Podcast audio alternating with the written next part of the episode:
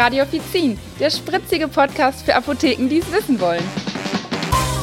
Herzlich willkommen bei einer Mini-Folge von Radio Offizin. Ich bin's Theresa und ich werde euch heute ganz alleine hier vom Mikro meine Top 3 Beratungstipps erzählen und ich lege auch direkt damit los.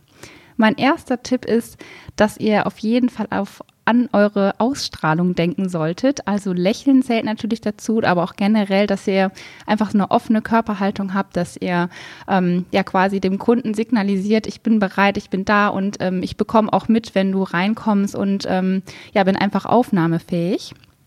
Mein zweiter Tipp ist, dass wenn ihr Rezepte annimmt in der Beratung, dass ihr euch quasi beim Kunden abmeldet, wenn ihr das Rezept eingibt. Also dass ihr sowas sagt wie, ähm, ich gebe jetzt schon mal ihr Rezept ein und schaue nach, ob wir alles da haben. Dann mit der Kunde einfach weiß, okay, es passiert jetzt etwas. Das bekommt er natürlich auch so mit, aber ich mache selber die Erfahrung, dass der Kunde entspannter wirkt und weiß, es passiert etwas und man guckt nicht einfach in den PC und ähm, guckt einfach lange da rein und sucht vielleicht etwas rum. Und wenn man die Sachen dann alle zusammen hat, vielleicht hat man ja auch mal mehrere, äh, mehrere Rezepte, dass man sich dann quasi wieder anmeldet und dem Kunden einfach sagt, ich habe jetzt alles, ich hole die äh, Medikamente gerade nach vorne und wir gehen nochmal alles zusammen durch.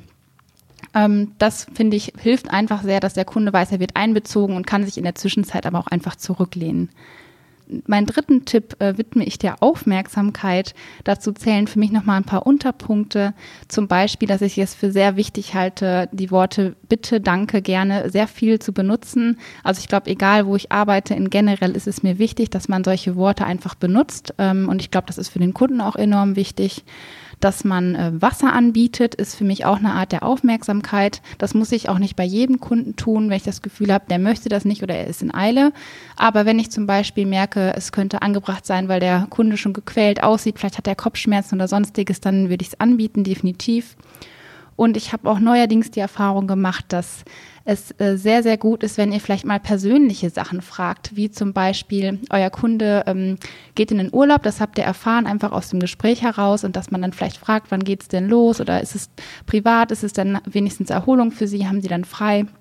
Man muss jetzt ja nicht sich in der Tiefe im Privatleben mit dem Kunden austauschen, aber ich glaube, das zeigt auch einfach Aufmerksamkeit und äh, gibt dem Kunden nochmal eine persönliche Bindung einfach zur Apotheke und ähm, zur persönlichen Beratung. Also ich glaube, die Person merkt sich das Gespräch dann einfach besser und ähm, ich finde es ganz schön, mal aus diesen sag ich mal, sterilen, äh, klassischen W-Fragen, die wir sonst so stellen, äh, zur Beratung rauszukommen, äh, dass es halt einfach sehr, sehr viel wert ist.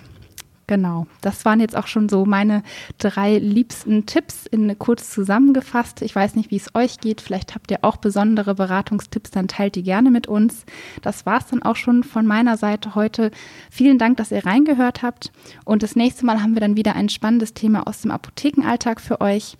Ihr findet Radio Offizin über die Plattformen wie Spotify, iTunes, YouTube oder auch direkt über apothekia.de slash radio-offizin.